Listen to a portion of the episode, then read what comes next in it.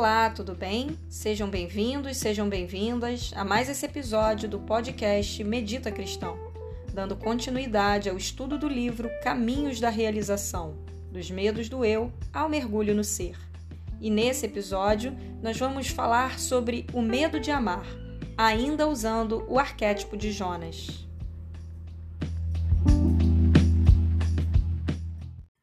E um outro medo que seria o medo que eu vou falar hoje, que é um medo muito presente em Jonas, né? Que é o medo de amar. Né? Esse, esse é chocante, porque assim a gente não se percebe com esse medo, né?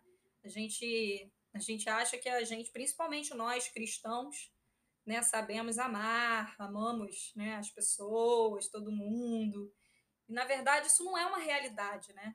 Isso não é uma realidade humana aliás, não é a realidade que a gente vive na nossa vida cotidiana. Essa é uma realidade humana, mas não trabalhada, não desenvolvida. A gente precisa desenvolver essa habilidade. E Jonas passou por esse processo. E o que eu quero trazer hoje, nesse, nessa nossa nessa nossa reflexão, nosso, nosso bate-papo, é exatamente esse medo que o Jean Ives vai apresentar aqui então, a gente vai perceber que Jonas teve todo aquele trajeto lá do despertamento, do ser chamado pela voz da transcendência, do não querer ouvir essa voz, do não se abrir. A gente vê Jonas lá fugindo, né? Ele foi convidado aí para Nínive, ele não quis ir para Nínive, ele quis ir para o lado contrário. E ele vai, embarca lá naquele barco para ir para o lado contrário, dorme no barco, a gente percebeu, a gente falou disso, né? Que o dormir é o manter a consciência dormindo, é o não acordar a consciência, né? É o não querer olhar, é o não querer ver, é o não querer perceber, é não entrar em contato. E aí depois a gente vê que quando começa a tempestade do lado de fora, Jonas desperta. Jonas acorda. Jonas, Jonas é acordado pela tempestade. Jonas é acordado pela tempestade que acontece fora né, fora, no sentido no barco. Ou seja, a gente entendeu que muitas vezes a gente só desperta desse estado de sonolência profunda quando algo nos dá uma chacoalhada ali, né, no sentido de movimentar um pouco essa estrutura, né, que resolve se manter cômoda no lugar que está. E aí Jonas é acordado por essa tempestade, percebe que o negócio é com ele e ele é lançado ao mar. Quando ele é lançado ao mar, né, o James vai trazer essa simbologia aqui do mergulho no mar, significa, dentro da psicologia das profundezas, o mergulho no inconsciente. É quando as águas, né, ou seja, na análise junguiana, a gente vai ouvir muito isso, né? As águas representam o inconsciente, o que está escondido, o que a gente não está percebendo, o que a gente não vê, o que a gente não tem consciência, o que a gente ainda não dá não não percebe. Então Jonas mergulha no inconsciente, ou seja, ele mergulha. E nesse mergulho no inconsciente, que é acordei, eu vou ter que olhar para mim, eu vou ter que olhar para dentro, eu vou ter que sair né, dessa zona de conforto e vou ter que me colocar em movimento para esse chamado, para essa voz que está me inquietando aqui dentro. E aí, quando Jonas acorda, né, ou seja, acorda e é lançado para dentro de si, né, nesse mergulho interior, esse mergulho às profundezas. Jonas mergulha nas profundezas do mar e é engolido. Engolido por um peixe, né? Por um peixe. E aí essa representação do peixe seria quando a gente mergulha nas nossas profundezas e encontra as nossas sombras. Quando a gente se dá conta que ao olhar para dentro de nós, existem coisas ao nosso respeito que a gente não gostaria de olhar não gostaria de ver. A gente se depara com as sombras, a gente é engolido pelas nossas sombras, né? Essas sombras que a gente não queria nem ver, nem perceber. Aquele lado que nós temos e que a gente. Não, isso aí deixa para depois, isso aí eu não vou olhar agora, não. Mas Jonas é convidado a olhar nesse mergulho profundo para dentro de si, esse mergulho ao inconsciente. Jonas se depara com as suas sombras e com os seus medos. Né? E aí a gente começou a falar desses medos de Jonas, que são os nossos medos, que são os medos do ser humano, do estado de consciência de todos os seres humanos que nos atravessam enquanto humanidade. E aí a gente percebe que um desses medos, falamos na semana passada, mas um desses medos que Jonas se dá conta é o medo de amar. Então decide tomar o rumo dele, né? E vai para Nínive. Jonas decide chegar em Nínive, já que a voz estava mandando ele para lá, ele foi.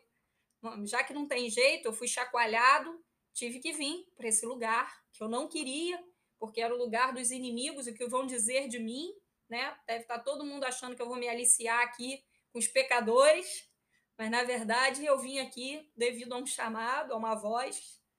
E aí essa voz que manda ele para Nínive, fala para ele para Nínive dizer que as pessoas estão é, dormindo, estão nesse estado de não percepção. E aí quando ele começa a falar isso para as pessoas, né, em Nínive, para o povo de Nínive, na verdade o que Jonas desejava no seu interior é ver Nínive condenada é ver Nínive castigada. No fundo, ou seja, Jonas ele queria ver os ninivitas castigados. Jonas conhecia o Deus da justiça, que queria o castigo sobre os ninivitas. Só que quando chega lá, já que ele está nesse mergulho profundo de si mesmo, ele percebe que ao invés de ser condenados, os ninivitas se arrependem. Os ninivitas se arrependem e Deus vem com a sua misericórdia. Isso foi o fim para Jonas, né? Isso foi o fim para o ego, para o nosso ego. Porque, na verdade, no fundo, o nosso ego foi acostumado a conhecer um Deus de justiça. Que diz: Olha, eu estou te dizendo que vai acontecer isso e é isso que eu quero que aconteça. Se acontecer o contrário, meu ego não vai gostar. E a gente fala que Jonas, na verdade, é o homem que precisa deixar o eu para trás, deixar esse ego, né, para trás. Então, é, Jonas estava ali sentindo um certo prazer nesse Deus de justiça que ele, que ele tinha conhecido, e ele não estava acostumado com Deus de misericórdia. E quando ele se depara com esse Deus de misericórdia, que ao invés de castigar, ele simplesmente acolhe, abraça, perdoa né, os ninivitas. Jonas fica revoltado. E aí a gente percebe aqui que Jonas ele queria manter essa imagem do Deus de justiça. Porque essa imagem, é, primeiro que ela estava de acordo ali com a imagem que ele tinha de Deus. E a imagem que temos de Deus foram as imagens que construímos né? que a nossa mente construiu. Então, primeira coisa é que essa imagem foi por água abaixo. Então, desfazer, né?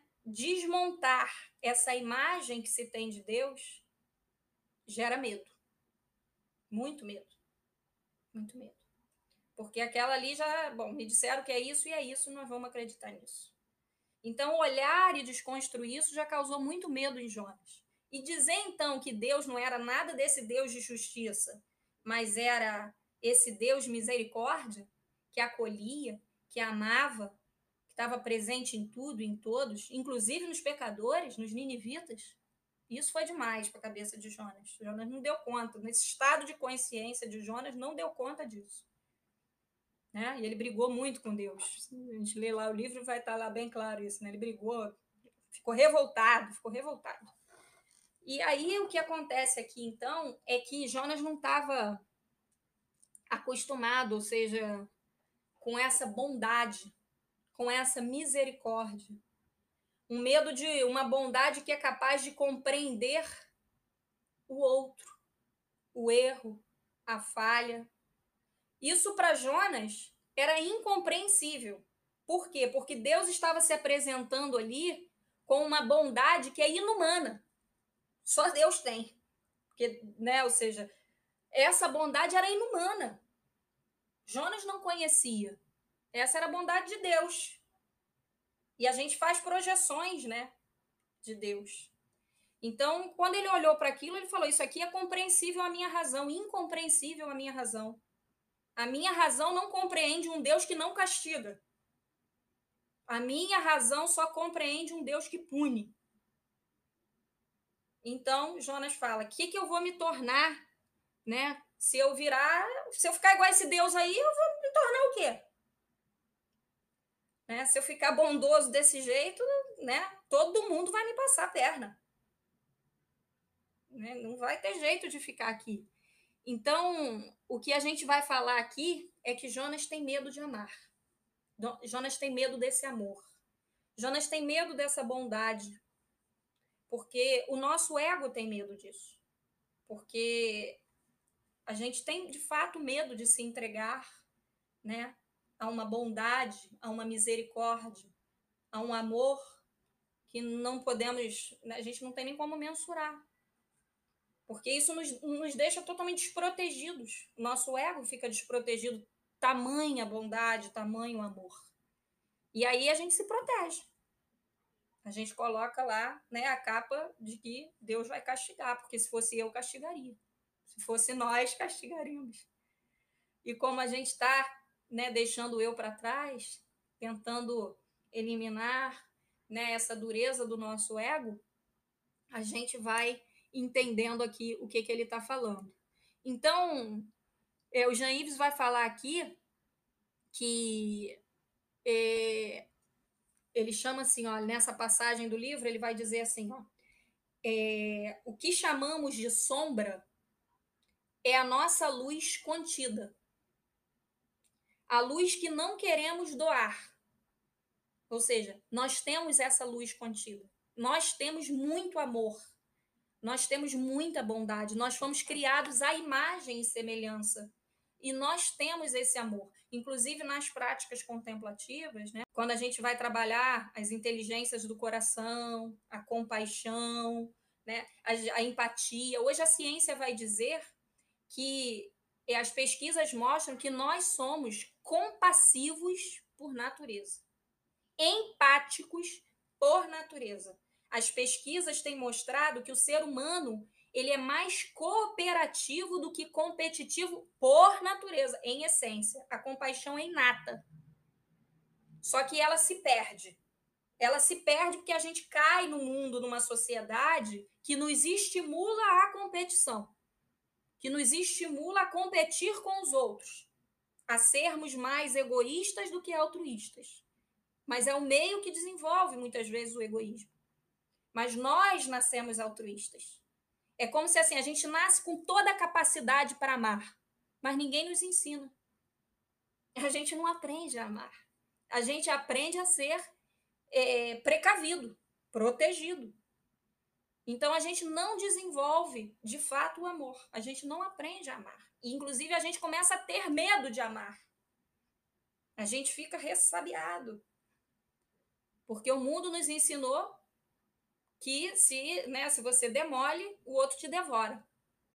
Mas quando isso acontece, a gente se afasta da nossa própria natureza essencial, que é a compaixão, a bondade, o amor. E aí, quando a gente se afasta dessa bondade essencial, a gente vai adoecendo. Porque a gente fica, a gente já começa até a se desconhecer. A gente começa a ficar muito distante da nossa essência. A gente vai se afastando dessa bondade essencial. E Jonas estava nesse. Isso é um estado de consciência que nós vivenciamos, que nós somos ensinados a vivenciar. Eu costumo dar até um exemplo que todos nós nascemos com a capacidade de falar vários idiomas, por exemplo. Mas a gente pode desenvolver essa capacidade ou não. A gente pode passar a vida falando só um idioma.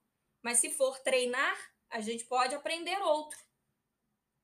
Todos nós nascemos com uma capacidade, melhor isso, de aprender um instrumento. Todos nós nascemos com a habilidade e a capacidade de amar. Mas ela precisa ser desenvolvida. Porque no meio de uma sociedade onde todos se devoram, ela não é desenvolvida. Além de não ser desenvolvida, ela é quase negligenciada. Ela é quase impedida. E isso não vale só para os ambientes de fora, porque está todo mundo se devorando, não é só na política, não é só no mundo, não é só nas famílias, as igrejas também. Todo mundo se devora em tudo que é lugar, porque está todo mundo se protegendo. Tá todo mundo com medo. Ninguém está se devorando porque quer se devorar. É porque está com medo, é porque está protegendo o seu ego, está se defendendo de algo. É uma proteção, porque não foi ensinado a amar. A gente precisa aprender a amar. Existe um livro do Eric Fromm, que é um psicanalista, muito bom, chamado A Arte de Amar. O amor é uma arte que precisa ser aprendida e desenvolvida, mas nós temos essa capacidade de desenvolvê-la. Nós precisamos disso, desenvolver, e não é fácil, porque o nosso ego vai ficar o tempo todo com medo, medo de amar. Esse era um medo de Jonas. E Jonas, quando chega lá e vê aqueles aqueles ninivitas e ele vê Deus amando aquele pessoal todo, ele não dá conta daquilo, não. Ele queria destruir todo mundo, queria que todo mundo fosse castigado. E aí Jonas faz aquela árvorezinha lá para se proteger do sol, né? Lá do calor. E aí a árvore é destruída e aí Jonas fica com uma revolta danada, porque a árvore que estava protegendo ele, ele, ele, ele não quis que fosse destruída. E aí, né, Deus fala para ela, mas a árvore que estava aí te cobrindo, que nasceu num dia, já morreu, você já está aí todo sentido. E esses seres humanos todos aqui? Na verdade, ele estava sentindo porque a árvore estava protegendo ele. Aí eu estou querendo até achar que estava protegendo ele. Ele estava mais preocupado com ele do que com a galera toda. Porque o nosso amor se torna egoísta, é o amor apegado. A gente muitas vezes ama o outro para poder se satisfazer, né? E aí tem uma passagem aqui do livro, que eu não sei se eu vou achar ele agora. Ah, achei. Que o Jean Yves fala assim: ó, um espinho no nosso polegar às vezes nos faz mais mal do que uma bomba sobre Hiroshima. é de doer, né? né? A gente a gente se voltou para si. A gente perdeu o olhar do outro. Só que a gente esquece que estamos interconectados, não existe o outro. Somos todos um. Somos todos um. Essa é uma verdade que precisa ser desenvolvida em nós e que não é fácil. Não é simples. Não tem medo de amar, a gente não sabe amar, a gente não aprendeu a amar, não sabemos. E isso é algo que nos impede de se abrir a Deus, porque Deus é amor. Ele sabe amar e ele nos ensina e deseja nos ensinar, mas a gente precisa se abrir abrir o coração para este amor.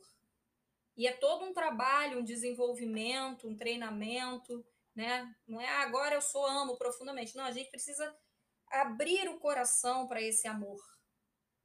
Porque o nosso amor tem uma tendência a ser um amor egoísta. Né? E abrir o amor para que ele se torne um amor altruísta, né? um amor desapegado, um amor, né? é uma coisa que a gente tem que ir trabalhando, treinando, desenvolvendo. Ou seja, é um estado de consciência.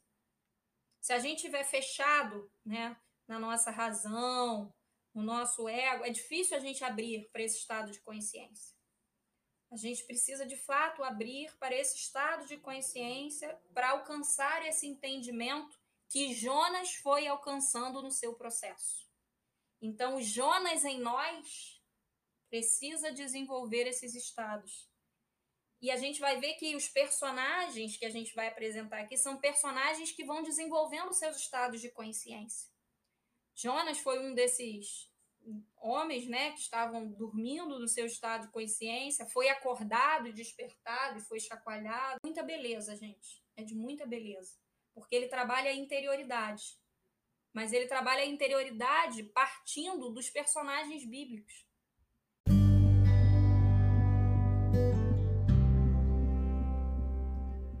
E vamos chegando ao final dessa introdução, e agora eu te convido a fazer uma prática.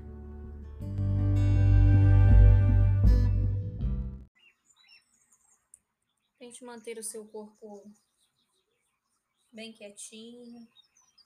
Se for possível, manter o seu corpo imóvel. Se você quiser uma posição que seja mais confortável para você, Você pode encontrar essa posição se for deitada, se for com as suas costas apoiadas. Não precisa fazer esforço agora, não. Apenas deixe seu corpo relaxar. Acolhe o seu corpo. Olhe, leva sua atenção para ele. Observe se existe alguma musculatura tensionada, contraída. Perceba se você está contraindo alguma região do seu corpo. Se tiver soltos, relaxa a musculatura do corpo.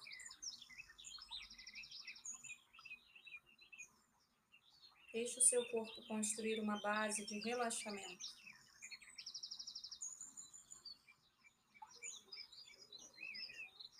Libere a musculatura da face. Destrave a mandíbula.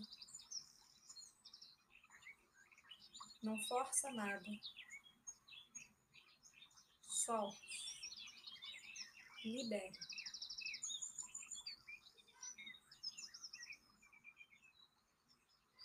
Depois que você encontrar essa base de relaxamento, de apoio, de quietude, de silêncio. Você vai conduzindo a sua atenção lá para o seu corpo, lá para o seu coração, no centro, no centro cardíaco. E permaneça com a sua atenção focada nesta região.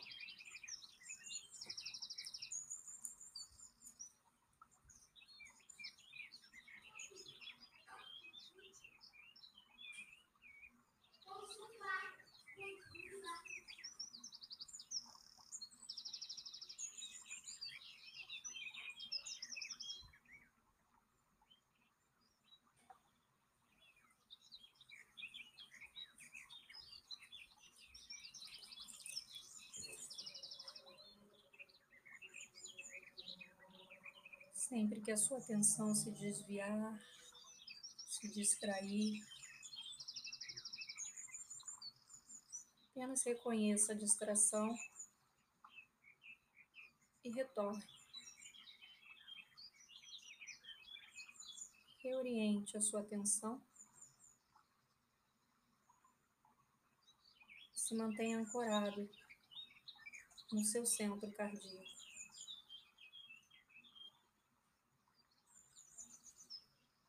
No centro do seu ser.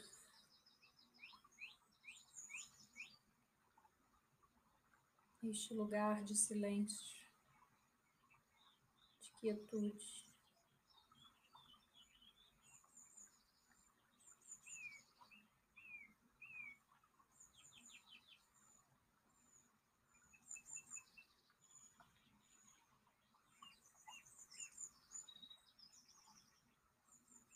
Se mantenha no silêncio. Porque o silêncio é a linguagem do sagrado.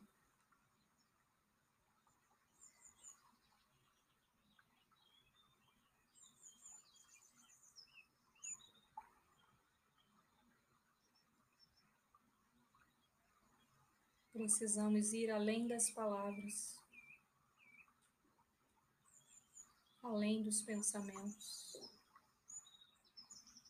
além da razão.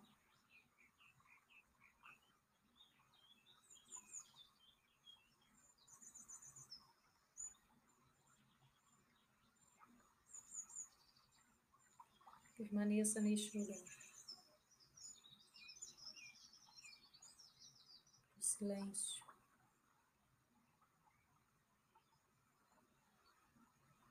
Não fazer.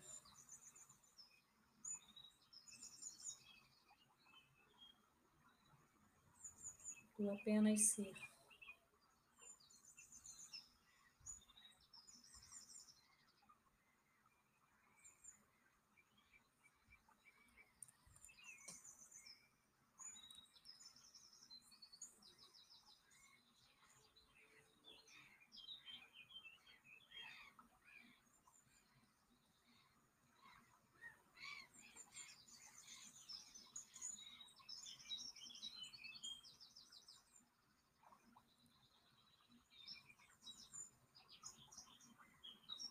Nenhum lugar a ir, nada a fazer.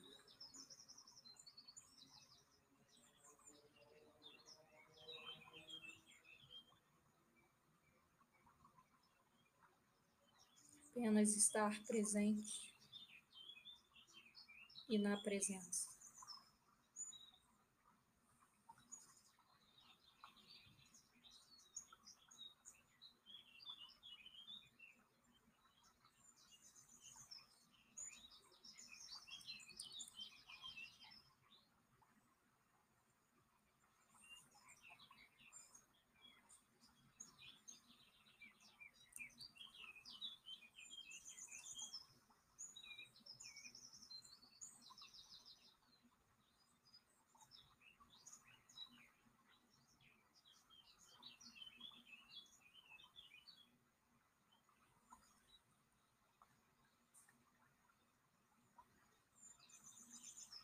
Deixe o ar contornar o seu centro. Deixe o ar fluir por esta região.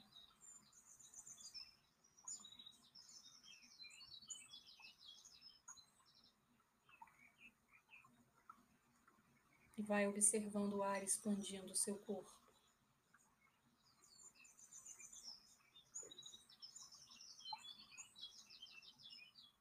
Contornando o coração.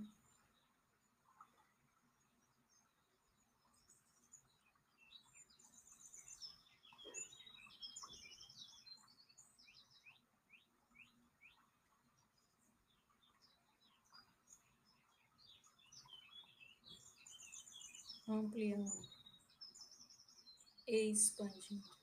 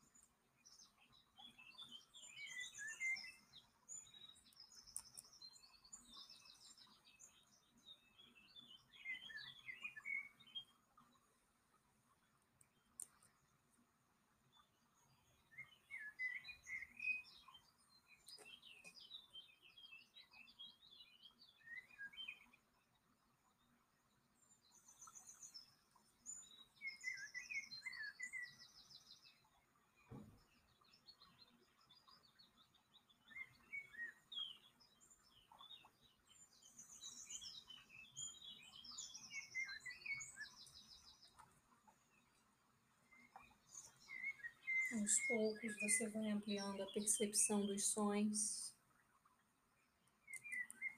dos ruídos ao seu redor.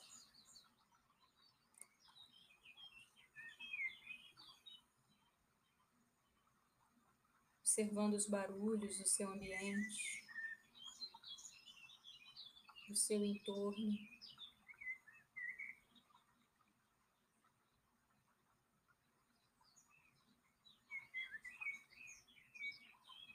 Despertando para as sensações táteis do contato do seu corpo com essa base que o sustenta, dos seus pés apoiados ao chão.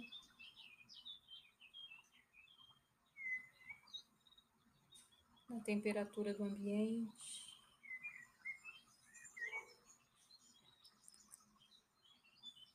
Deixando que aos poucos o seu corpo comece a fazer movimentos suaves, pequenos e leves movimentos.